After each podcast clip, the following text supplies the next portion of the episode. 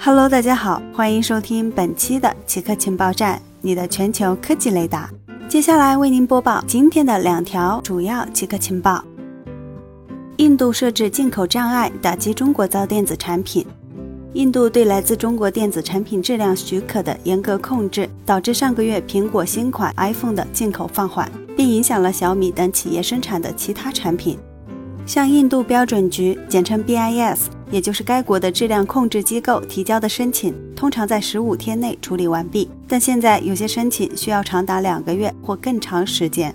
根据 BIS 的网站数据，截至周三，有一千零八十份提交的笔记本电脑、平板电脑和其他设备的申请正在等待中。其中六百六十九份申请的等待时间超过二十天。数据显示，这些包括伟创、人保在中国内地的工厂生产的设备，以及杭州海康威视的设备申请。韩国处理流感疫苗恐慌的成功经验，为了防止新冠病毒全球传播，对卫生系统造成双重打击，韩国将流感疫苗接种计划的覆盖面扩大到数以百万计的人。但随着注射进行，开始出现死亡报告。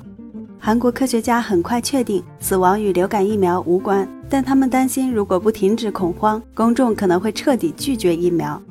因此，卫生官员加倍努力，并在此过程中给世界提供了一个战略计划：到新冠病毒疫苗广泛普及时就可以用上。